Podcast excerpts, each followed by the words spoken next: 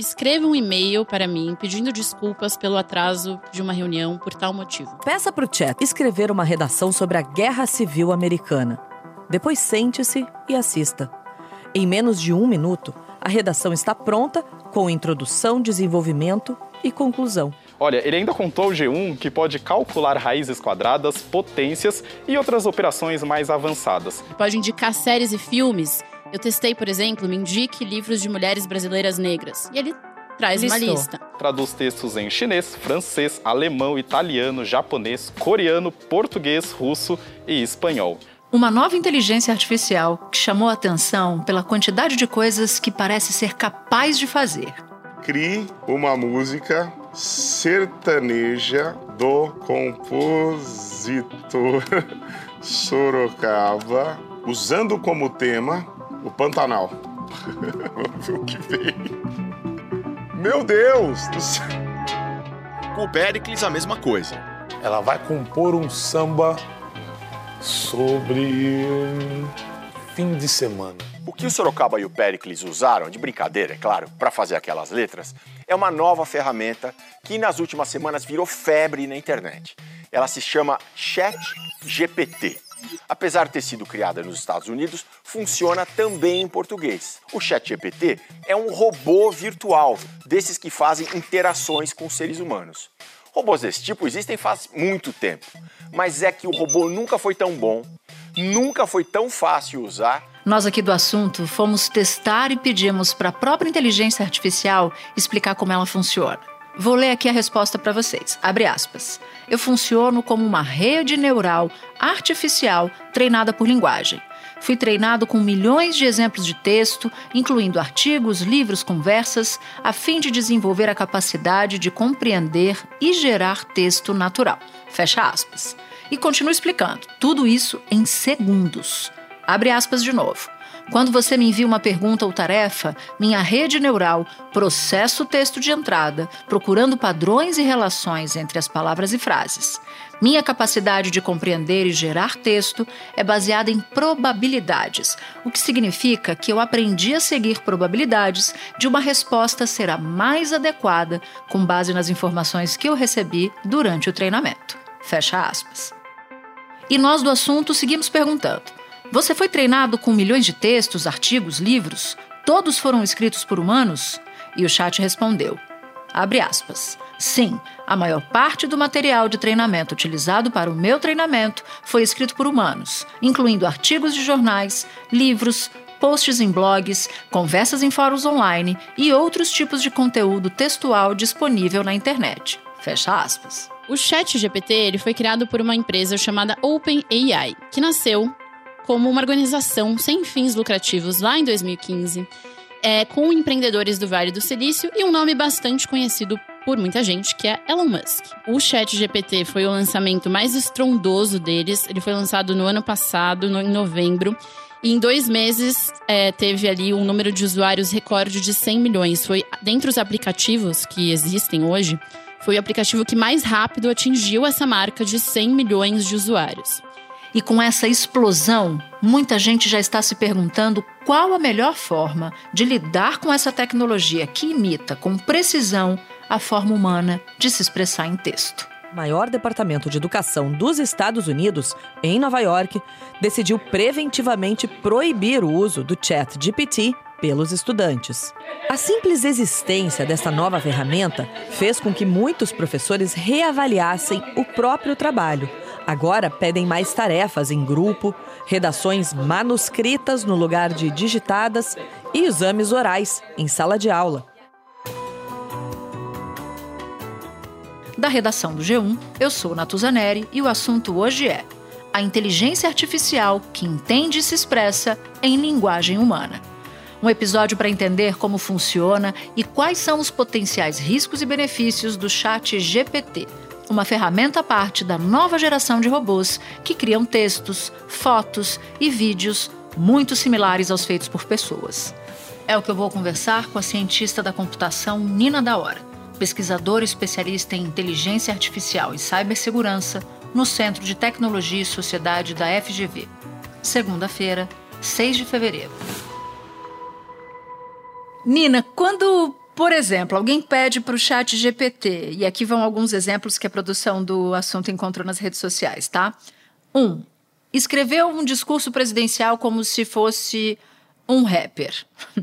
Não me, não me pergunte por quê, mas, mas tem essa curiosidade.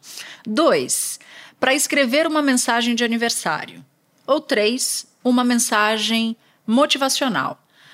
O que o Chat GPT está fazendo exatamente a partir desses pedidos, desses comandos? Quando você faz essas perguntas, né, quando você solicita isso pro, pro chat, ele, ele vai primeiro buscar as palavras-chave. Né? Então, assim, né, um dos exemplos, pedir para um rapper escrever um discurso. Né? Então, mas que, que rapper é esse? Se você, quanto mais específico você for, mais você vai ajudar o chat a, a tentar te responder da melhor forma possível. Porém, uma das limitações dele é justamente não aprofundar muito os temas, é sempre generalizar. Então ele vai pegar a palavra-chave, que é rapper, discurso, e o que é que você está pedindo para ele fazer. Ele vai entender que, o, que o, o rapper é a pessoa que vai discursar, ele vai tentar buscar na base de dados que ele já tem no modelo treinado, busca essas informações da Google, armazena e treina um algoritmo para ir entendendo como buscar essas informações e como fazer elas, elas serem construídas em formato de frases que façam sentido é, gramaticalmente. Então, assim, eu vou olhar se a gramática está certa, a ortografia, a escrita das palavras. E a maior parte do GPT ele foi treinado com modelos de, de do idioma inglês. Depois eles fizeram para o idioma em português e foi a mesma, a mesma ideia. Quanto mais você faz as mesmas perguntas para o chat, é, ele vai se retroalimentando. Então ele vai absorvendo o que foi importante da, da, da, da pergunta ou da solicitação que você está fazendo. Então isso também é importante de, de esclarecer aqui que ele vai se alimentando do que você está perguntando, do que você está solicitando, do que você está escrevendo ou descrevendo para ele para ele responder a você. Um professor de neurociência da NYU que trabalha com inteligência artificial definiu o chat GPT como, abre aspas, o rei do pastiche, fecha aspas. Ou seja, como algo que é muito bom em imitar estilos alheios, copiando, colando, reordenando frases escritas por humanos, basicamente fazendo uma colagem. Para você, faz sentido essa definição? Sim, faz total sentido. A colagem, a palavra colagem. É exatamente isso e é, e é uma das, dos riscos, né? É, são os plágios que vão ser difíceis de serem identificados, porque a gente, é, nós estamos pensando as ferramentas para conseguir identificar textos escritos por, por bots. Quando as perguntas são muito específicas, nem sempre o robô acerta a resposta. Mas quando a gente pede para ele criar alguma coisa, aí o Chat GPT manda bem. Aquele conteúdo não só é novo, como é um conteúdo que se você pegar e puser num sistema antiplágio para verificar se ele é um, um, texto que já foi escrito por alguém em algum momento, ele não vai ser reprovado, ele vai ser dito como não. Isso é um texto original. Porque quando eu falo que ele vai tentar organizar a frase com a ortografia que ele julga ser correto, com a gramática que ele julga ser correta, é porque ele está se baseando é no que humanos escreveram, né? Em como os humanos escreveram. Então, é basicamente uma colagem de várias informações que ele conseguiu absorver, conseguiu aprender em um determinado período e agora ele só está compartilhando como se fosse algo criado independente do, do cérebro humano né? Tem uma tendência aí, que é uma tendência de Hollywood, é, é síndrome de, de Hollywood, que é você, é você colocar as ferramentas de, de inteligência artificial como se elas já tivessem no mais alto nível de serem independentes do, das mãos humanas, quando não é uma verdade. Eu, eu tô lendo aqui enquanto você fala as mensagens no grupo de WhatsApp que a gente trocou para produzir esse episódio. A Isabel Seta pediu pro, pro chat escrever o roteiro pro assunto. Para o episódio de hoje. E ficou péssimo, não ficou bom.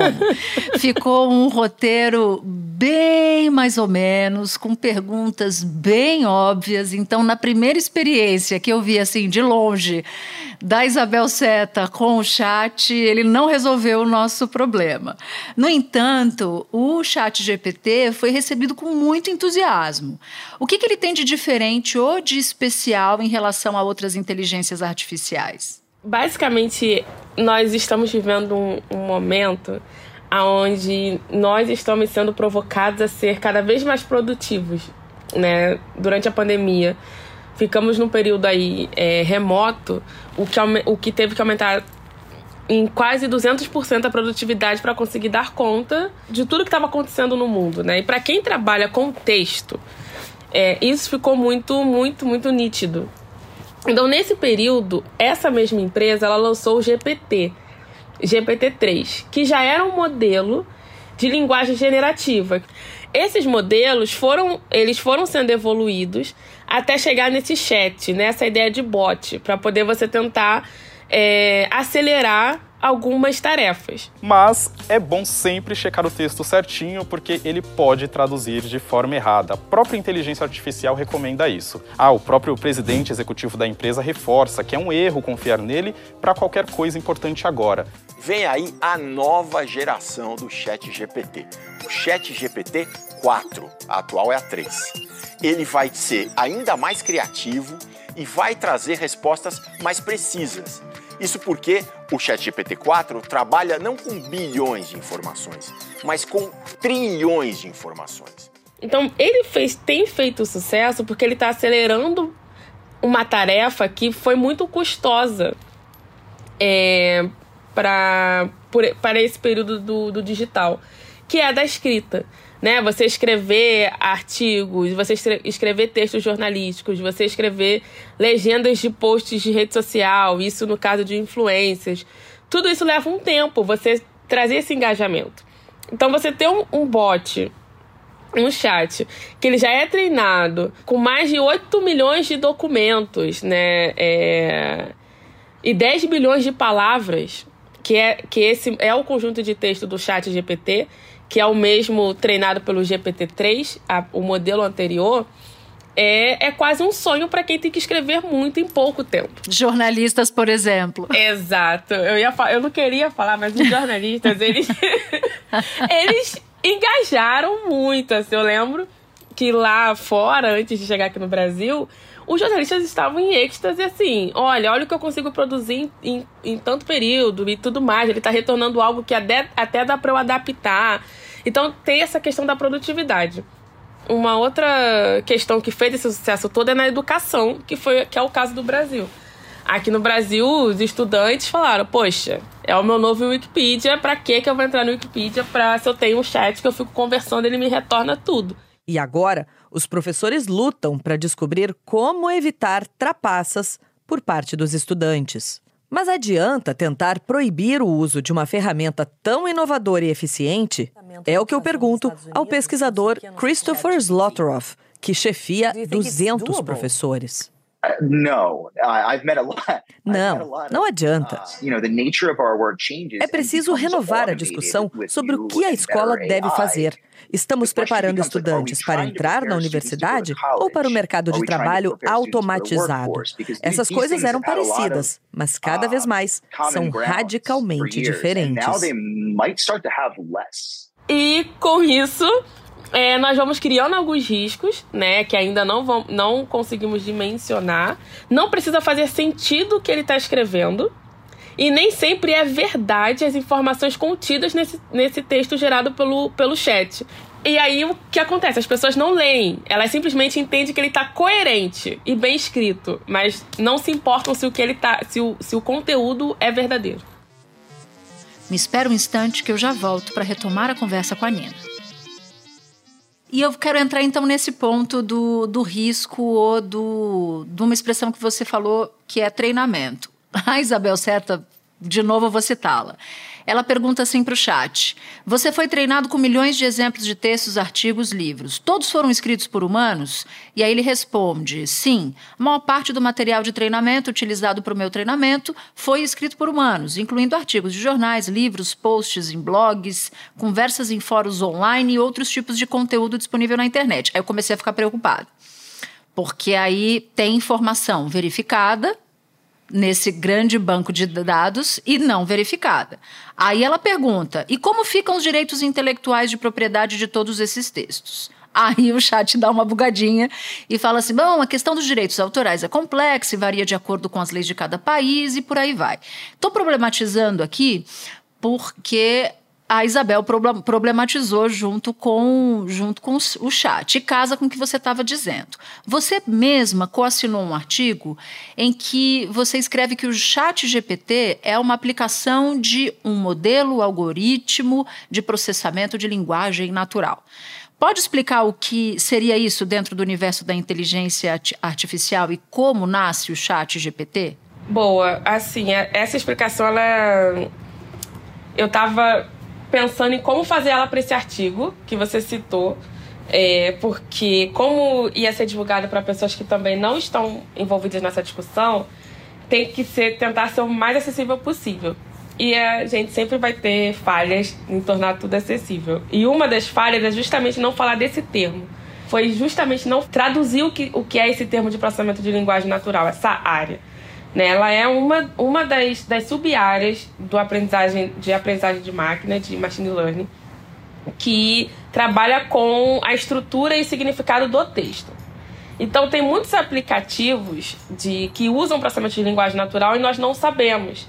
Que são aplicativos assim, para analisar textos, para extrair informações importantes daquele texto, fazer resumos, extrair informações sobre pessoas, lugares e eventos. Então, quando, quando nós citamos esses exemplos, as pessoas começam a tentar pensar nas ferramentas que elas usam no dia a dia que já estão utilizando o processamento de linguagem natural. Então, o próprio corretor, por exemplo, o corretor automático, ortográfico automático do celular. Só que essa do chat, né, esse aprofundamento que teve, que teve no chat, ele vai um pouco além desse, dessa tradução e dessa correção. Né? Ele precisa reconhecer as palavras, ele precisa reconhecer quando elas estão dispostas corretamente numa frase e a partir daí criar, né, ou, ou melhor, fa fazer a colagem do que ele já aprendeu como os humanos escrevem e falam para produzir textos. Para quem vive de criar, as coisas já estão mudando. O Sorocaba, autor de muitos sucessos sertanejos, mostra agora uma música nova com exclusividade. Eu nasci e cresci no meio do Pantanal onde a natureza é rainha e o céu azul. O sambista Pericles também tá com uma letra fresquinha. Ainda não botou melodia, mas já adiantou uns versos pra gente. É sábado, a noite vai esquentar. Vou me divertir, dançar e cantar. O samba é a minha paixão, é minha vida. Vou me soltar, deixar o corpo seguir a batida. Você escreve uma pergunta, faz um pedido, faz uma sugestão e você recebe uma resposta coesa nunca perfeita, ou raramente perfeita, mas coesa. Então, tudo que está relacionado ao processamento de linguagem natural, ele foi aprendido, foi e tem sido aprendido com seres humanos, com pessoas, tanto pessoas especialistas como pessoas não especialistas. Nesse, nesse caso que você trouxe, nesse exemplo que você trouxe das informações verificadas e não verificadas, ele está extraindo insights né, dessas, desses diálogos.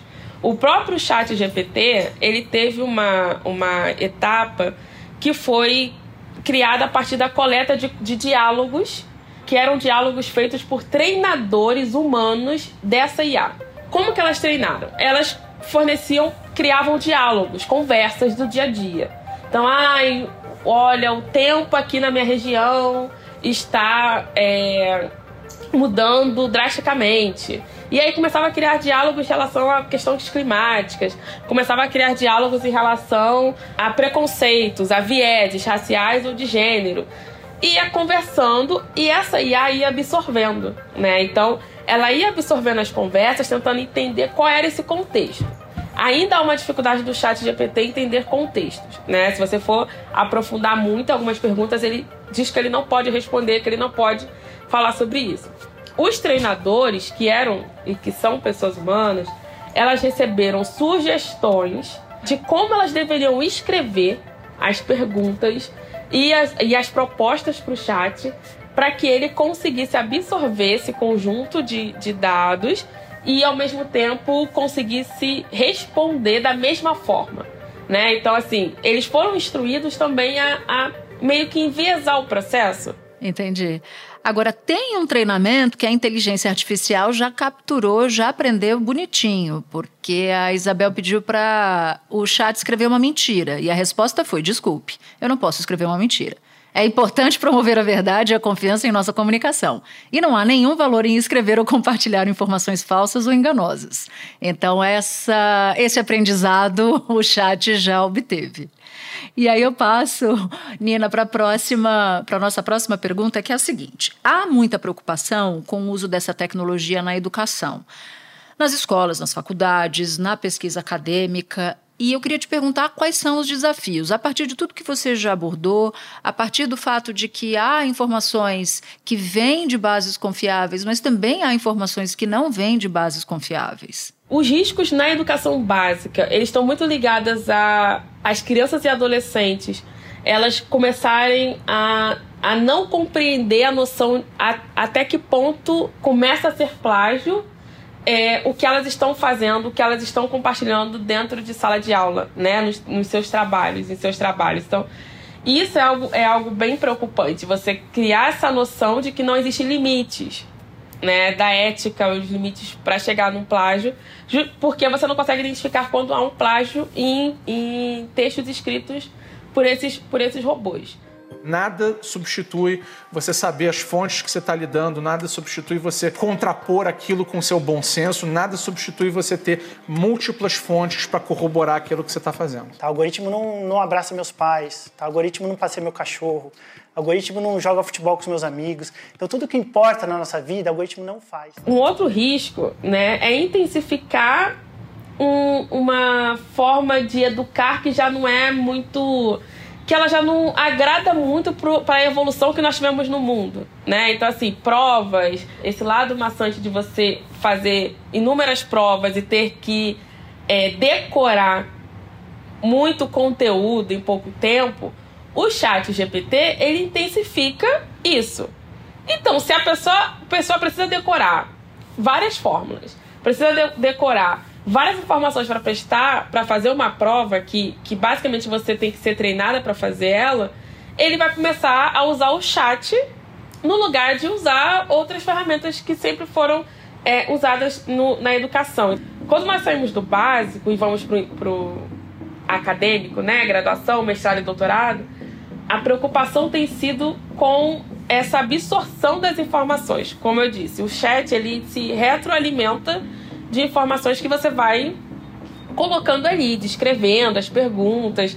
Então, assim, teve, logo que ele foi lançado, uma das maiores conferências de machine learning, ela fez uma nota dizendo que teria cuidado com artigos que tivessem coautoria com o chat, é, que talvez eles não fossem aceitar, porque eles não teriam como verificar se a informação era verdadeira ou não, que eles fizeram testes e viram que tinha muitas, muitos artigos escritos pelo chat que tinham informações, conteúdos errados sobre temas muito importantes na área de, de, de machine learning.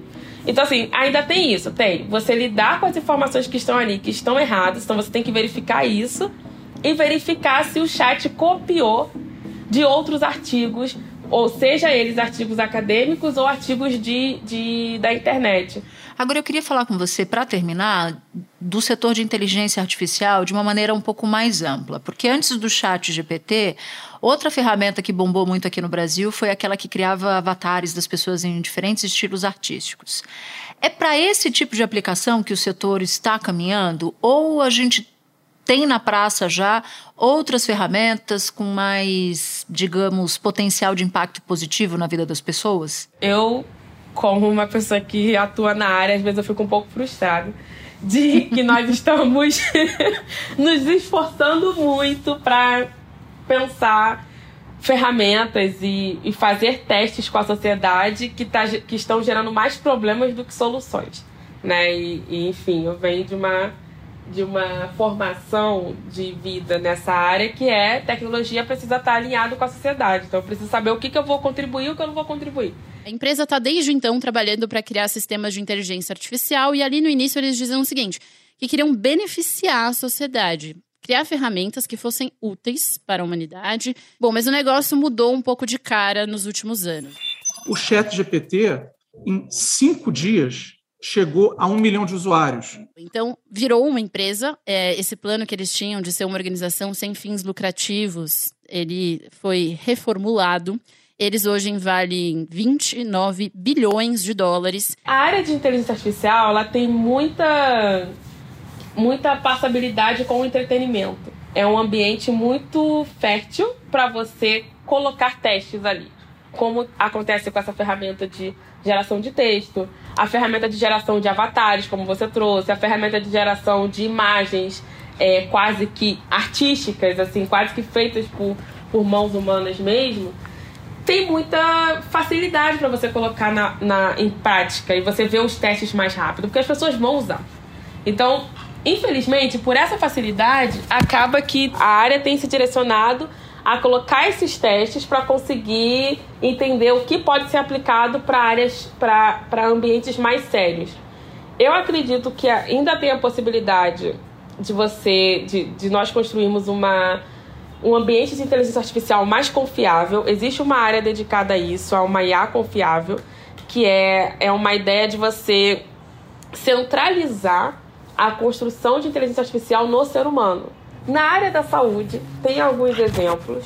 É, é, exemplos ligados a como você identifica, é, por exemplo, como que você ajuda a, a, os médicos a identificar se uma pessoa tem muitas probabilidades de ter, de, de ter câncer de pele no meio de processamento de imagens. Você tem casos na própria educação por meio de tradutores, né? Como que você usa processamento de linguagem natural para você não deixar morrer é, idiomas e línguas que foram invisibilizadas é, durante esses anos na sociedade. Então, tem muitos cientistas de Gana e da Nigéria que estão produzindo é, ferramentas de tradução para fazer com que as pessoas fora dessas regiões conheçam as suas línguas, as suas verdadeiras, suas, suas verdadeiras línguas, e também para preservar na, nos países deles. Já tem algumas ferramentas que elas conseguem ajudar pessoas com algum tipo de deficiência motora,